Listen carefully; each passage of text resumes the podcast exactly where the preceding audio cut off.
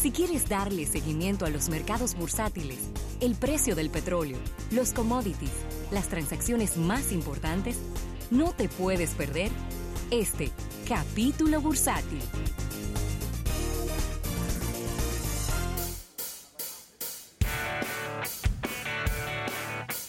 Mire, agradecer a nuestros amigos del Banco Popular. Banco Popular a tu lado siempre. Rafael, baja 51 centavos el crudo ligero de Texas y en este momento se cotiza el barril en 65 dólares con 79 centavos. Digamos que es una buena noticia a medias, porque en el día de ayer hablábamos de que había sobrepasado los 66 dólares con 50 centavos y fíjense cómo parece que al final del día terminó bajando un poco más y ahora baja unos 50 centavos adicionales. Eso vendría nos vendría muy bien de que siga esa tendencia a la baja para ver si por lo menos mantenemos estables los precios de los combustibles en la República Dominicana o eventualmente si, si la baja es sustancial en el día de hoy y mañana, a lo mejor pudiéramos eh, representar unos una, un ahorro ¿no? en los precios de los combustibles en nuestro país. El Brent se cotiza en 74 dólares con 38 centavos, bajando 13 centavos, mientras que el gas natural que aumenta 2 centavos solamente, está en 2 dólares con 47 centavos el metro cúbico. El oro aumenta 4 dólares la onza y ahora se cotiza en 1.276 dólares la onza en el mercado internacional. Los principales mercados bursátiles están negativos y es de entender, ahorita vamos a, a dar algunos resultados de empresas que no le ha ido bien en este cierre trimestral. El Dow Jones ha caído un 0.17% y está en 26.610. El Standard Poor's 500 cae un 0.12% y se coloca en 2.930. Y el Nasdaq un 0.03%, el que menos ha caído el día de hoy y se mantiene por encima de los 8.100, 8.118 para ser exactos. Este índice bursátil que tiene una importante eh, presencia de empresas de tecnología principalmente. Rafael. Mira, y comienza una especie como de telenovela con esto, ¿Cómo? ¿no? ¿Pero cómo así? Ya que Occidental, esta empresa de petróleo, está ofreciendo 57 mil millones por Anadarko, superando la propuesta hecha por Chevron, que fue de 50 mil millones de dólares. El productor de petróleo y gas occidental eh, y gas Occidental Petroleum Corp presentó en el día de hoy una oferta de compra de 57 mil millones de dólares por la empresa Anadarko Petroleum, superando los 50 mil millones ofrecidos por Chevron y la inesperada propuesta de 76 dólares por acción se conoce tras el, el cortejo de Occidental a Anadarko, a la que le hizo dos propuestas desde fines de marzo y Anadarko tiene previsto responder a la oferta en estos días. Estamos hablando de un de superando por 7 mil millones de dólares. No, pero ya la no. propuesta Pero ya. la propuesta anterior que ha hecho Chevron y la y la, y la, la oferta ha impulsado las acciones de, Ana- de Anadarko a cerca de 72 dólares y como pueden ver 72 dólares la acción y el ofertante es decir Occidental está hablando de 76 dólares por acción así que es, si se cierra esta, esta, esta adquisición, Occidental elevaría su producción en la lucrativa cuenta pérmica a unos 533 mil barriles de crudo Pero por día, lo cual es un, es un número enorme. Y dicen, dice el vicepresidente de comunicaciones de Occidental, eh, Vicky, o la vicepresidenta Vicky Holder, que ellos están muy optimistas eh, por realizar esta, esta transacción y se le ha dado un muy buen precio a Occidental para que considere esta moción. Y no está hablando mentiras porque le está ofreciendo una prima bastante alta con relación a esta. Así que vamos a ver qué responde Chevron.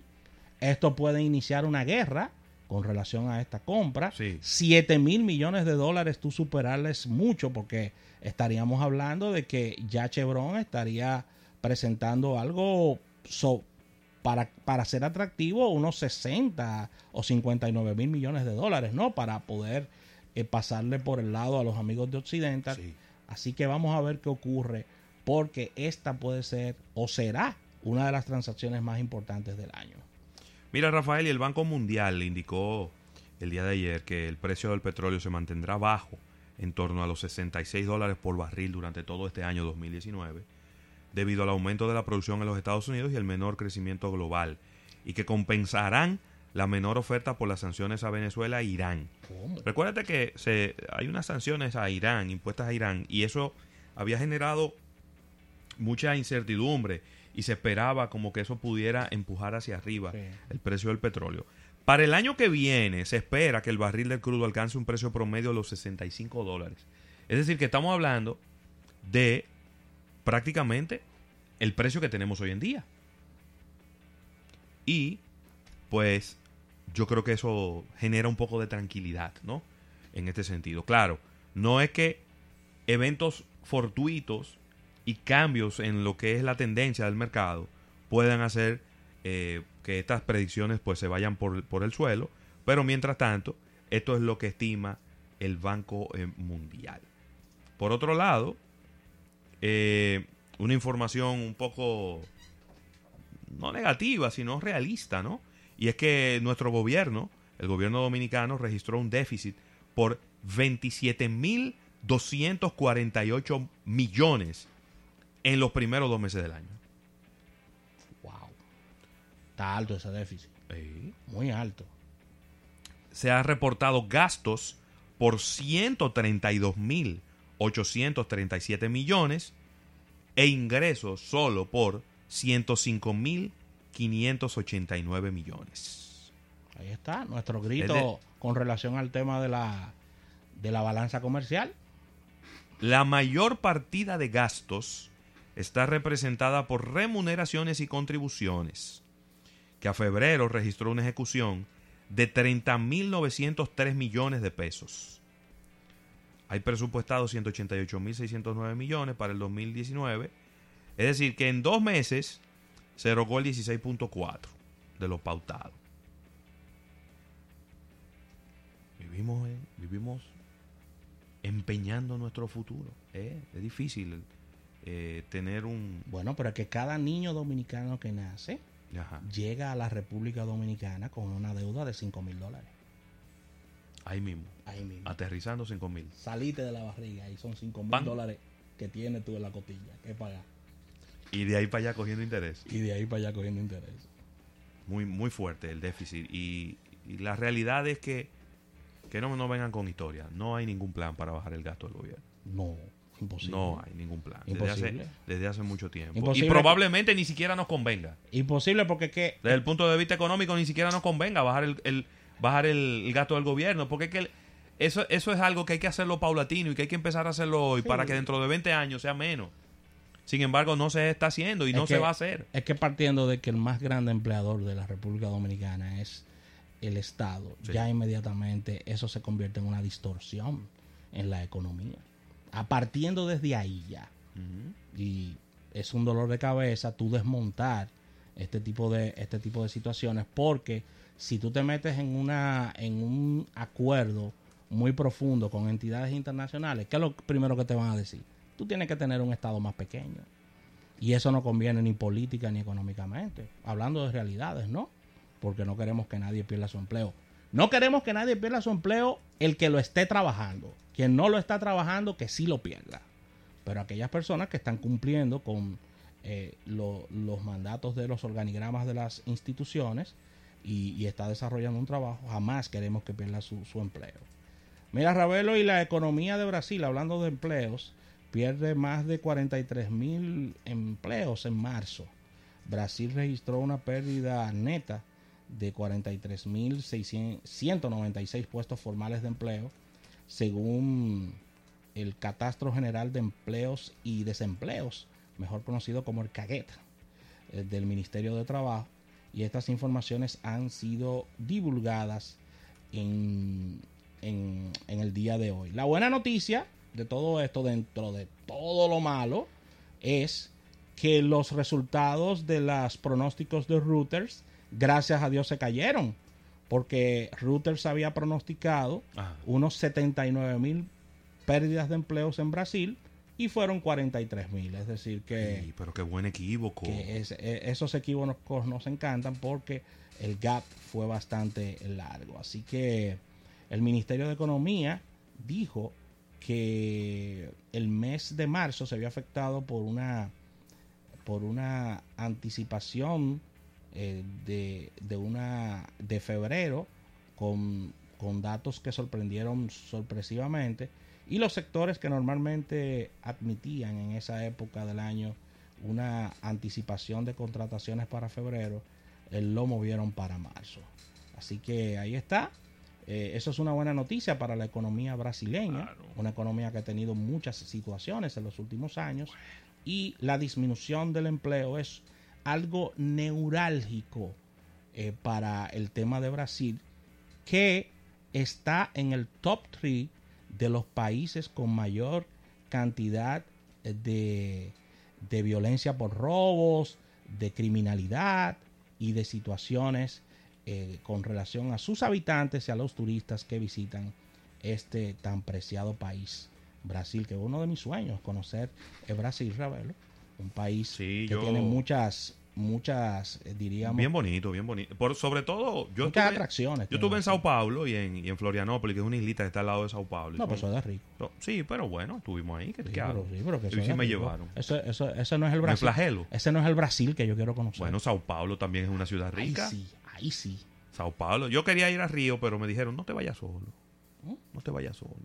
Solo. No te vayas solo, que te puede pasar. No, te que- pueden agarrar y te dejan en pantaloncillo en el medio de, de la playa. te puedes perder fácilmente y al mismo Claro. tiempo al mismo tiempo hay raptos allá hay que decirlo raptos y situaciones de, de vandalismo muy fuertes Pero, pero Sao Paulo es una ciudad impresionante. Impresionante. No tengo otra palabra para describirla. Eh, un tránsito. Si usted cree que el tránsito de la ciudad de Santo Domingo es pesado, usted no sabe lo que está hablando. Eh, porque Sao Paulo es mucho más pesado que aquí. Kilómet- eh, kilómetros y kilómetros de tapones. ¿cómo? Los, Ah, kilómetros, pero los tapones se miden en kilómetros. Ah, pero hay que- hay en la que- avenida Paulista. hay que andar con el tanque lleno La avenida Paulista yo andaría en helicóptero allá o en motor. o en motor Mucha gente que anda tiene su motor. Pone su casco, su jaque, protector en, la- en los codos y se tiran en su motor para la calle. En Latinoamérica en el caso de Uber tú sabes que Uber tiene un servicio que es de lujo Claro. que incluye helicóptero Sí, aviones o sea, sí, y, y, y yate. y ya exactamente Brasil es el mercado más importante de ellos en este- en, este, tema de lujo Pero claro, ¿Eh? En Latinoamérica, quiero decir. Mira, Ravelo, tú sabes que tengo, nosotros. que, tengo que hablar de Boeing, ¿eh? Sí, sí, vámonos, vamos Tenemos para que hablar de Boeing, Vamos para está allá. complicado. espérate. Atención, Alfredito Nin. Ay, Dios. Estados Unidos está expandiendo a 12,3 millones de vehículos su investigación sobre este tema de los defectos de las bolsas de aire, padre. Entonces salió de control. La Administración Nacional de Seguridad del Tráfico en las carreteras. ¿Qué vendría haciendo esa aquí, Ravelo? ¿Qué institución? La DGC, La DGC. sí. Viste qué rápido te dije. eh, fijó que las bolsas de aire que indaga fueron instaladas en los modelos nada más del 2010 al 2019, vendidos por Fiat, Fiat Chrysler, Sí. Honda, Hyundai, Kia Motor, Mitsubishi y Toyota. Nada más y nada menos. Complicado. 12,3 millones de vehículos analizados, investigados con relación a este tema de las bolsas de aire. Yo creo, Ravelo, y adelantándonos a algo, que esas multas no las para nadie a- con Pero relación al final, ¿a quién le toca la multa? Esa es la gran pregunta. Al quien Al hizo la bolsa de aire, que está cata, que está, anda por ahí eh, tirado un contén, porque ya no tiene dinero para nada y prácticamente en quiebre, ha tenido que pedir ayuda al gobierno. Es así. o a los que instalaron la bolsa de aire que Es no una- son responsables directos. Es una muy buena pregunta la que haces. No. Vamos a ver qué dice la, la- las leyes norteamericanas. No investiguen eso. tanto y cámbienle la bolsa de aire a todos sus carros y un borrón y cuenta nueva. ¿Qué es lo que van a ¿Qué es lo que tanto investigan? ¿Tú crees que hay un- unas ansias de brillar y de buscar unos chelitos también? Porque hay eso, ¿eh? Sí. Busca unos chelitos. No digo de manera particular, sino para el gobierno, es decir, para el fisco. ¿Tú te crees que allá no se tiran noticias para distraer también? Ah, sí, es verdad. Eh, también Es se verdad. tiran noticias para distraer. Es cierto. Mira, Rafael, y una de las razones por la que los índices bursátiles, sobre todo el Dow Jones en el día de hoy, está negativo, y es que Boeing ha ganado un 13% menos en este trimestre. ¿Cómo? Y se calcula ya en mil millones de dólares ¿Qué? lo que le costará la crisis del Boeing 737 MAX. Eso es mucho. La compañía suspendió su programa de recompra de acciones y aplazó la publicación de la guía de previsiones que da a los inversores por la incertidumbre en la que está en este momento. Eh, el 737 MAX es la cuarta variante de este avión, del Boeing 737. Este avión, ese solo avión, genera una tercera parte de los ingresos globales de Boeing. Es el Toyota Corolla de ellos. Entonces usted podrá entender por qué es que en este momento Boeing está en su momento más definitorio de toda su Es historia. verdad. ¿Cuántos pedidos que tiene? Tiene unos... Cuatro mil. Eso no es paja de coco, señores. Cuatro mil. Que si no Cuatro mil aeronaves. que si no arregla ese lío, no lo puede entregar. Y todavía arreglándolo, puede recibir cancelaciones. La facturación global de, de Boeing, que es el mayor exportador, oye bien, es el mayor exportador de los Estados Unidos. Sí. No hay una empresa estadounidense más grande que exporte después de Boeing. Increíble. Son 23 mil millones de dólares. Esta es y similar a las de hace un año, pero de ese total 11.820 millones de dólares corresponden a la división de aviación comercial. Qué raro que los chinos no se han metido en ese negocio Ellos están. de cabeza. Sí, ellos están. Ellos se metieron ya. Lo que pasa es que ellos- tú sabes que los chinos van por etapas. Ellos están haciendo aviones comerciales, pero se quedan en China. Y empezaron con vuelos cortos, de distancias cortas. Después van a ir a distancias medianas, después irán a distancias largas. No Y cuando ya ellos estén 100% seguros que tengan cientos, miles de horas de vuelo con esos aviones, entonces van a la FAA y le van a decir, dime ahora, que tú, que tú, tú tienes que darme el permiso porque ese avión tiene 10 años volando y no le ha pasado nada. Pero ellos están ahí, ¿eh? Están ahí, están Claro. haciendo aviones de guerra eh, y están haciendo también Aviones comerciales. guerra. Claro. Pero bien. Ellos están haciendo una copia del, del MiG, del MiG ruso. Sí. ¿Los chinos? Oh, tremendo avión. Wow. Claro. Están haciendo una copia de ese MiG con tecnología china. No, yo, No te, lo, yo te lo pregunto porque como nada más hay dos players importantes. Lo que pasa es que eso no es un negocio de un día para otro. No, Eso es un negocio de 10, 15 años. Tú arrancate hoy en 15 años que tú vas a ver el crecimiento de la empresa. ¿Y qué cantidad de recursos que se necesita para esos negocios? Todos. Lo primero es que... ¿De qué tamaño tiene que ser una nave para tú fabricar aviones? ¿Eh? Tiene que caber un avión enterecito. Exacto. Uno no, tiene que caber por lo menos dos o tres aviones en esa nave. ¿Eh? Que no se topen, así con los brazos abiertos, con la sala abierta, que no se topen.